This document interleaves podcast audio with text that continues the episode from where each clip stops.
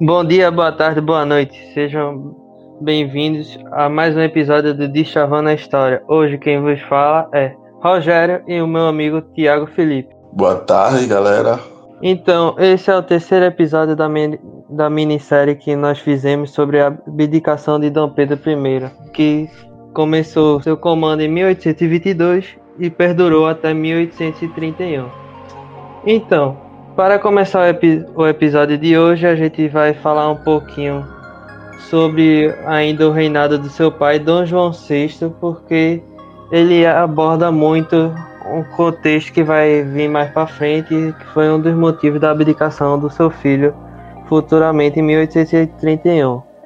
Sim, e para ressaltar, o episódio de hoje vai ser mais focado no cenário internacional que afetou aqui o Brasil e o Império de Dom Pedro I. Bom, começando a história e a cronologia, nós iremos partir de 1806 com o bloqueio econômico que a Inglaterra sofre da França napoleônica. Esse bloqueio econômico se deu devido à resistência inglesa a aceitar o poder napoleônico na Europa naquela época. E como todos sabem, Portugal era uma parceira econômica muito forte da Inglaterra desde os anos 1700, 1600 por aí, que a gente muito bem conhece nas escolas com o Tratado do Panos e Vinho. Bom, então vamos começar aqui nossa cronologia em 1806, com o bloqueio econômico que a Inglaterra sofre da França Napoleônica. Ela se dá porque todos sabem que a Inglaterra sempre foi uma potência europeia e que resistia ao poder napoleônico naquela época europeia. Então Napoleão, para tentar enfraquecer essa resistência inglesa, faz decreta um bloqueio econômico no qual proíbe todos os países da Europa a comercializarem com a Inglaterra. E dentro disso, Portugal, como já era um antigo parceiro da Inglaterra, tema e continua o comércio com os ingleses. E já que Portugal decidiu teimar, em 1808, eles, a família real, no caso Dom João VI e sua mulher, tiveram que fugir para o Brasil. É verdade, eles tiveram que vir voado para aqui, se a gente pode dizer essa palavra, já que eles desobedeceram, de certa forma, a ordem de Napoleão, né? Que ele começou com aquele bloqueio lá, querendo enfraquecer a potência que já era a Inglaterra. E quando ele viu que a, o Portugal não ia simplesmente parar o comércio assim por causa de como, digamos assim, uma ameaça, eles foram tentar buscar o reino de, de, de, Portugal e tentar deixar a família real portuguesa como seus reféns. A família real portuguesa saiu de lá de Portugal às pressas e teve a proteção inglesa. Elas saíram num dia e praticamente no outro as tropas napoleônicas já estavam chegando. Bom, essa fuga da família real, todos pensam que foi algo que não foi planejado, mas teve um pequeno planejamento ali às cegas, sem ninguém saber. Tanto que a Inglaterra foi escoltando a família real para não ter nenhum problema no meio desse percurso e desse trajetório. Então, todo mundo pensa: eita, Portugal e Inglaterra se deram mal nessa história. Mas a Inglaterra, que parecia ser a maior prejudicada, ela não saiu mal tanto que em 1810, como ela teve que fazer essa escolta pela para a família real portuguesa, ela aproveitou para selar mais dois tratados com nosso querido Portugal. Um desses tratados é o da Aliança e Amizade, que meio que busca uma presença assim de ingleses no Brasil, buscava também proibir o tráfico negreiro de, de escravos. A, Portugal só teria que abolir nesse seguintes anos a, a escravatura e só podia também trazer escravos de suas colônias africanas e não de outros cantos. E também teve o de comércio e navegação, que foi muito importante para a Inglaterra, porque deu uma abertura econômica assim maior, já que o mercado brasileiro vinha numa crescente e eles tinham, poderiam exportar e importar produtos para o Brasil ou levar para a Inglaterra com a taxa alfandegária muito baixa. Verdade, que eles vieram com uma taxa ainda menor do que a de Portugal. Foi. Uh, é um né? Tanto que os brasileiros tinham que pagar 16% de taxa alfanegada, enquanto os ingleses só pagavam 15%, algo que só futuramente, por volta de 1820, mais ou menos, 1820 quebrado, que os brasileiros conseguiram o direito de ter a mesma taxa que os ingleses. Então, agora fazendo um pulo de 10 anos ali, a gente vai abordar um pouquinho da Revolução do Porto, porque é importante para mostrar já um conflito assim internacional que o nosso príncipe regente em 1821 teve ao assumir o Brasil, né? Que foi nosso querido Pedrinho I. Bom, a Revolução do Porto foi organizada em Portugal, pois os, em 1820, pois os portugueses estavam com medo de, de Portugal terminar virando, como dizer, a colônia, inverter os papéis.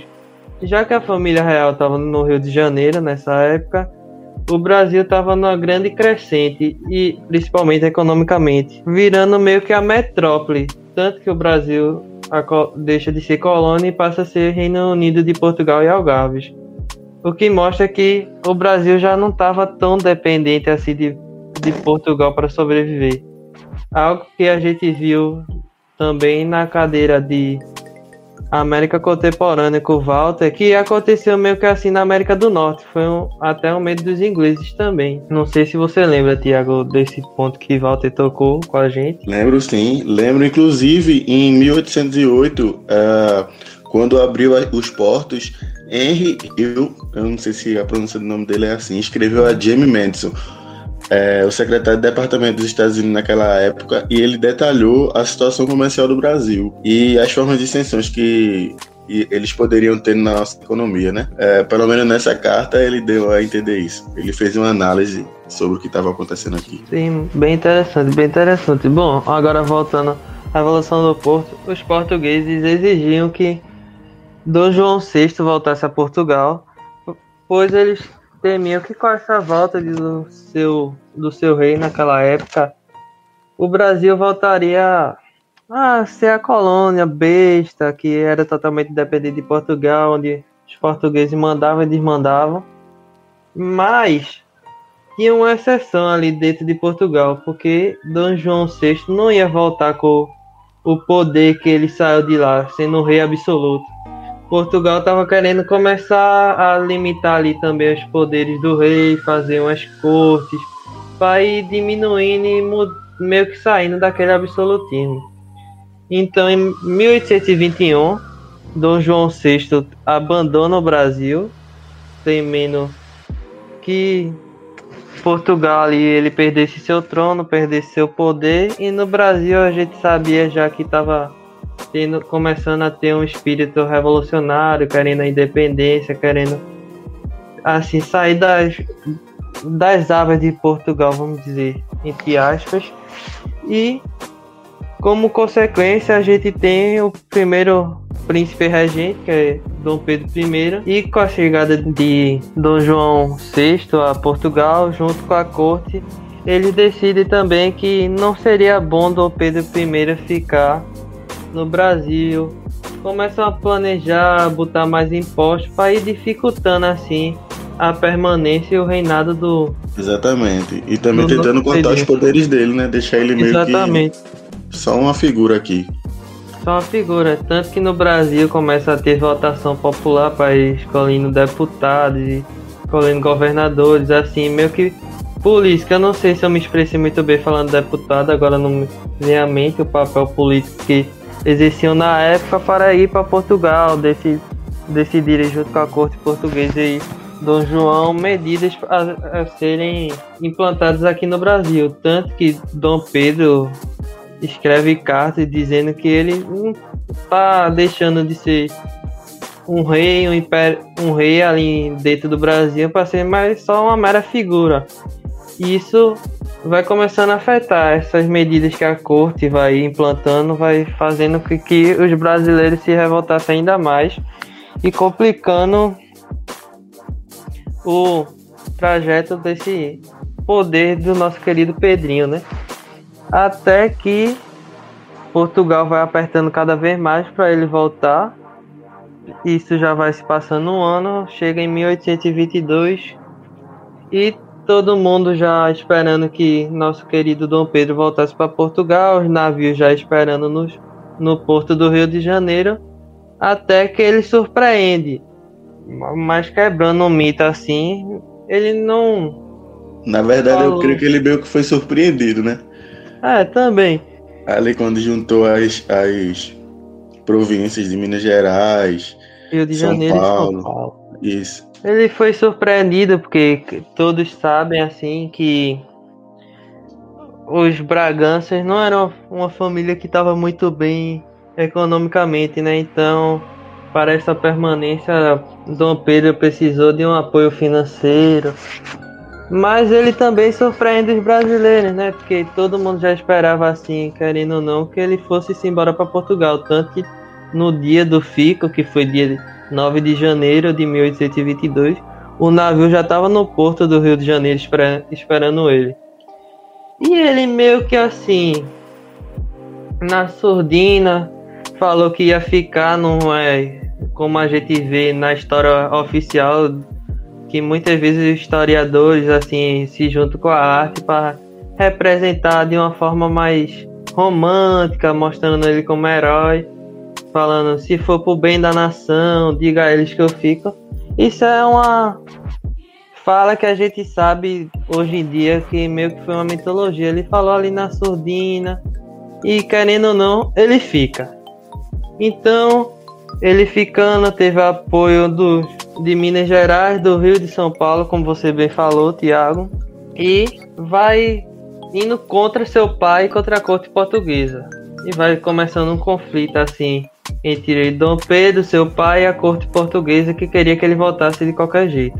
Isso a gente vai passando o tempo, vai chegando, passando alguns meses e vai chegando o dia 7 de setembro também, que é outra mitologia. Tem até o quadro de Pedro América que mostra ele num, num cavalo lá, com suas tropas atrás, todo arrumadinho no, gritando no Ipiranga sem ninguém saber, mas a gente sabe que já era um processo, querendo ou não, que estava indo acontecendo de pouquinhos e pouquinhos até para ele também tentar controlar a revolta da população, que estava indo contra os impostos, estava indo contra algumas medidas anteriores já de do seu pai Dom João VI e também já estava chegando pensamentos liberais do iluminismo da Revolução Francesa, da independência das 13 colônias, Sim. que vai afetando o pensamento popular, né? Isso. No Nordeste esses pensamentos já circulavam já, eles já tinham até a, a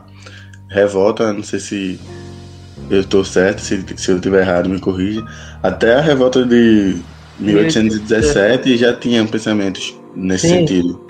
Que até a Esse gente pode mais forte, né?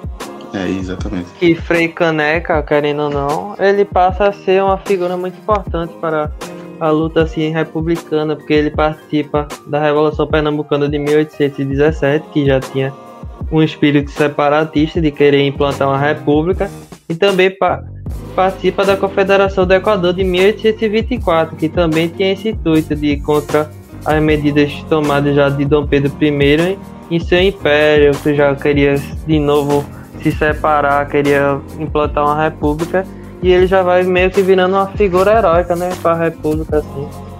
Exato. Aí com a independência brasileira, né, Dom Pedro passa a ser imperador, só que começa meio que uns conflitos, porque a gente sabe que seu pai era totalmente absolutista e Dom Pedro aprendeu tudo que tinha ali, né, com seu pai. Então, meio que fica um reflexo do que seria se ele ia implantar um império. ele queria, né? É. As ele não ia querer perder nunca.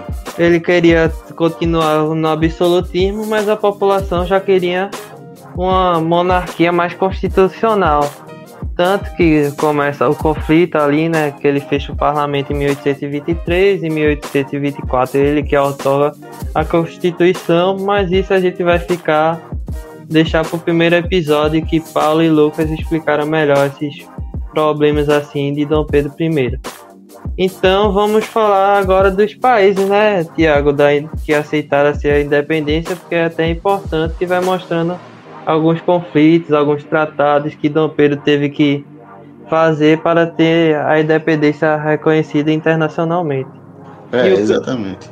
E o primeiro é os Estados Unidos, né? Não sei se você quer falar sobre os Estados Unidos. É, Estados Unidos é, não tem muito o que falar deles, porque mesmo eles reconhecendo ali em 1824, uh, ah, eles não iam botar a cara para fazer comércios assim com o Brasil e se sujar com outros países maiores também. Eles reconheceram, mas eles reconheceram naquela lá, né?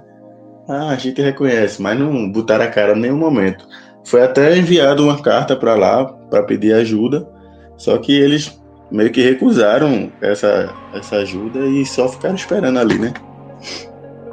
E o interessante também nessa aceitação dos Estados Unidos é que quando a gente vai estudar mais a fundo a partir da doutrina Monroe, que buscava criar um sentimento anti-europeu na América e apoia os Estados Unidos como era a grande potência ali da América, apoia os demais países que estavam conseguindo sua independência, quando a gente vê por trás, eles só aceitaram ter essa doutrina e aceitaram ajudar esses países menores, assim dizer, né? Porque tinha um financiamento da Inglaterra por trás.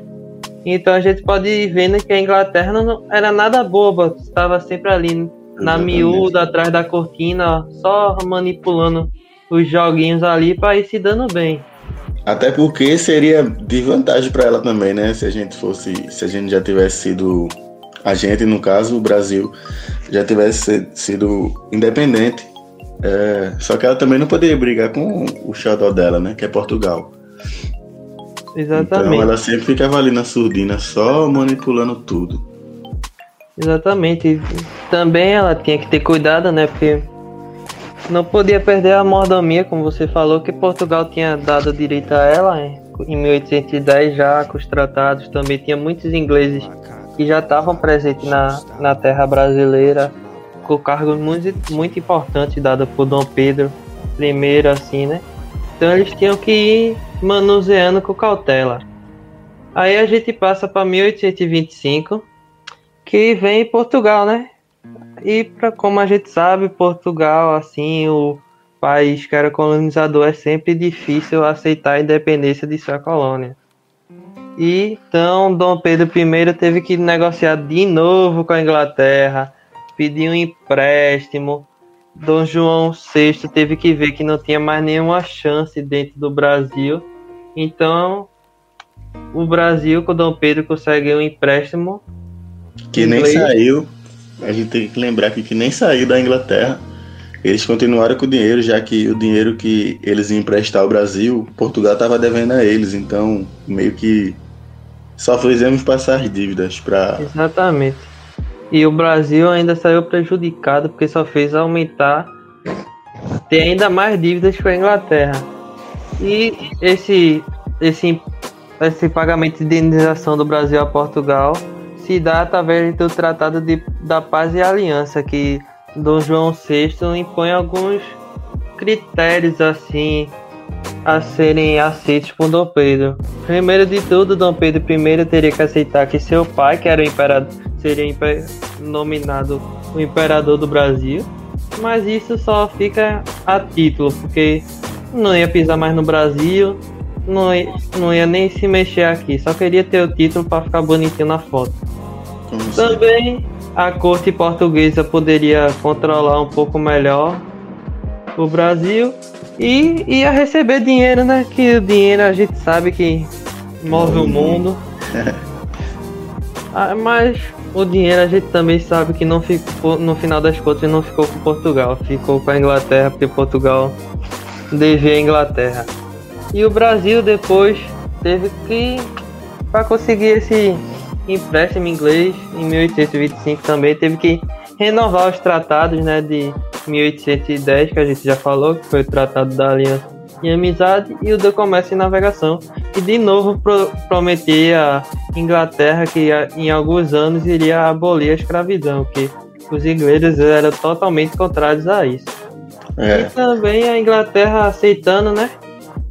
tinha interesses econômicos por trás, como a gente já foi falando um pouquinho aqui. Bom, é impressionante como o dinheiro vai movendo essas questões políticas anteriores e hoje em dia também. Abordando assim um pouco já essa aceitação, processo de dependência. Agora a gente vai falar um pouco da Guerra da Cisplatina, que podemos dizer que foi o primeiro conflito internacional de, de Dom Pedro I, que perdurou de 1825 a 1828 a guerra em si. Mas a gente vê que o interesse do Brasil pela Cisplatina já é muito antigo. Vem desde a divisão da América com a Espanha, ele já buscavam invadir e consegue essa dominação em 1816, que a Argentina reconhece que a cisplatina passa a ser no Brasil. Foi a primeira vez, né, Tiago, que o Brasil tenta invadir essas áreas espanholas? Na verdade é a segunda, porque primeiramente ele lá no extremo norte tentou invadir, te, é, ele não só tentou, como ele conseguiu invadir e tornar refém a Guiana, é, refém a Guiana Francesa, que mais uma vez teve intervenção da Inglaterra que fez é, devolver, né? Até porque a Inglaterra não queria nem um pouquinho que a gente expandisse aqui. Exatamente. Então, a gente vai vendo que esse interesse pela cisplatina já era algo antigo, que era uma terra valiosa. Aí, com as medidas autoritárias de Dom Pedro I, só foi aumentando a tensão dentro da cisplatina. Em 1825 tem a explosão dessa tensão, o que faz com que se iniciasse uma re rebelião organizada por Juan Antônio Lava Lavaleja, no qual essa rebelião se dá através de Lavaleja e seus aliados, conhecidos como os 33 Orientais, que declararam a separação da Cisplatina do Brasil e a sua vinculação com as Províncias Unidas. Essa a atitude de Lavaleja acontece porque ele e seus aliados estavam sendo apoiados materialmente e financeiramente pelos portenhos. Bom, e por que a gente vê que a quais eram os objetivos dos três principais, vamos dizer assim, personagens dessa guerra? O Brasil queria colocar o fim da rebelião na Cisplatina e retomar de novo o controle da região G era ótimo economicamente para eles. O Uruguai, do movimento. E eles precisavam. E aí eles precisavam, né? Porque o Brasil passava já uma crise econômica devido à limpa que Dom João VI fez no Banco do Brasil e algumas medidas que Dom João foi tomando que foi só agravando essa crise. O Brasil, como eu falei, queria acabar com a rebelião, a rebelião e tomar o controle da religião. O Uruguai do movimento liderado por Lavaleja tinha como o objetivo principal anexar-se às Províncias Unidas, mas também tinha alguns uruguaios que defendiam a independência, que veio se dar no final dessa guerra. E as Províncias Unidas tinham como interesse garantir a anexação da Cisplatina ao seu território. Bom, todos e foram. É, todos queriam ali, né? Porque tinha interesse econômico só o Uruguai que, que tava ali lutando contra interesse, com interesse de conseguir sair da dependência, virar um país sozinho, não ter ninguém assim controlando ele. E é, foram três batalhas assim importantes que da de, de, derrota brasileira que determinaram meio que o fim, né, o Brasil assim da dominação, que foi a da Rincão das Galinhas em 1825, de Juncal em 1827 e de Ituzaingo, que também aconteceu em 1827. E devido a essas três derrotas, Dom Pedro I vê que não tem chance ali e determina devolver a Cisplatina meio que forçadamente, né? E declarar a independência do Uruguai também. E essa derrota traz grandes consequências para o Brasil. Como eu já citei anteriormente, o Brasil já sofria uma crise econômica e para esses conflitos ele Dom Pedro teve que mandar diversas tropas, né? Então ele teve que produzir uma grande, uma grande quantidade de moeda que termina por desvalorizar a moeda brasileira dentro do mercado internacional. Também faz com que o Brasil começasse a criar moedas falsas de cobre e devido à derrota, muitos do que foram lutar nessa guerra, quando voltaram, não, se encontraram sem nada e também perderam seus cargos políticos que tinham dentro, seus cargos militares. O que foi ocasionando uma baderna dentro do Brasil, assim, com essas pessoas, com esses militares que iam degredindo a imagem de Dom Pedro I e criando uma meio que uma confusão popular ali, se juntando com a população que já estava descontente com essas medidas, por a crise econômica gerada pelo nosso querido Pedrinho. E isso a gente pode ver que vai ver melhor assim no segundo episódio dessa minissérie que fala sobre a participação da imprensa, a participação popular e dos militares. Bom, com a derrota de, na Cisplatina, a gente pode dizer que Dom Pedro começa a perder a imagem de herói que tinha, vai mostrando suas fraquezas. E também ele, enquanto estava brigando na Cisplatina, teve que mudar seus olhares para Europa, né? Em 1826, seu pai Dom João VI morre e ele vai querer se meter na briga pelo trono. Só que, como muitos imaginam, seria ele o futuro rei, sendo que ele renuncia do trono português, né, Tiago? E... É, ele meio que renuncia lá e queria colocar sua filha Glória Maria, ou Maria Glória, é. que tinha apenas sete anos na época, né? Ela não podia assumir o trono, então ela teve Exatamente. que casar com seu filho. E lembrando que o ato não foi consumado, tá, gente? Exatamente. Eles casaram, mas não foi consumado. Cara, e também é interessante que a gente pode ver nessa questão que ela tinha sete anos. E futuramente, e quando Dom Pedro volta para o Brasil, volta para o Brasil não, volta para Portugal em 31, Dom Pedro II, seu filho, tinha cinco anos. E a gente vê que ninguém cogita casar ele com, com uma mulher mais velha para assumir o cargo que seria dele por direito, né? E aqui com Maria Glória é logo o primeiro pensamento. Não, vamos casar ela com o irmão de Dom Pedro, Dom Miguel, que é assim o mais velho, assim, mais próximo dela. E seria ele que ia assumir o poder, né? Ia estar tá tudo na família ali, né? Não ia passar por Exatamente, não ia passar por ninguém. Sendo que no, no final das contas não foi uma boa ideia, né? Pra Dom Pedro assim botar sua filha para casar com seu irmão. É, né? Mas digamos que é uma família de cobra e não esperar uma mordida é complicado. Exatamente. Aí, como de esperado e como a gente já vê no decorrer da história, sempre tem a confusão no trono, né? Dom Miguel se casou com Maria da Glória, aproveitou que era só tinha sete anos, não tinha experiência, Dom Pedro estava no Brasil e aplicou-lhe o golpe lá no trono português. Mas para aplicar esse golpe, ele primeiro teve que dissolver as cortes, né? Aí a gente vê que Portugal deu meio que um retrocesso, volta para o absolutismo, que ele dissolve as cortes, se declara rei de Portugal. Aí começa o conflito com seu irmão, né? É, Pedro ficou sabendo, não gostou nada, como era de se esperar, e é, Dom Pedro começou a buscar né, as potências europeias para um, uma forma de apoio. Até chega a se casar com o Dona é, Amélia. É, Dona Amélia, exatamente. De Luxemburgo, e que curiosamente era parente de Napoleão, né? É, pra você ver como eram as coisas. Exatamente, uma hora inimigo, outra hora vira amigo. E é interessante que ele se casa só para conseguir essas potências europeias. Futuramente vai tendo filho com essa mulher também, Dona Amélia. E os brasileiros começam a... Um fato curioso também, Rogério, é que Maria Glória, é, depois que o seu tio morre, ela se casa com o irmão de Dona Amélia também. Exatamente.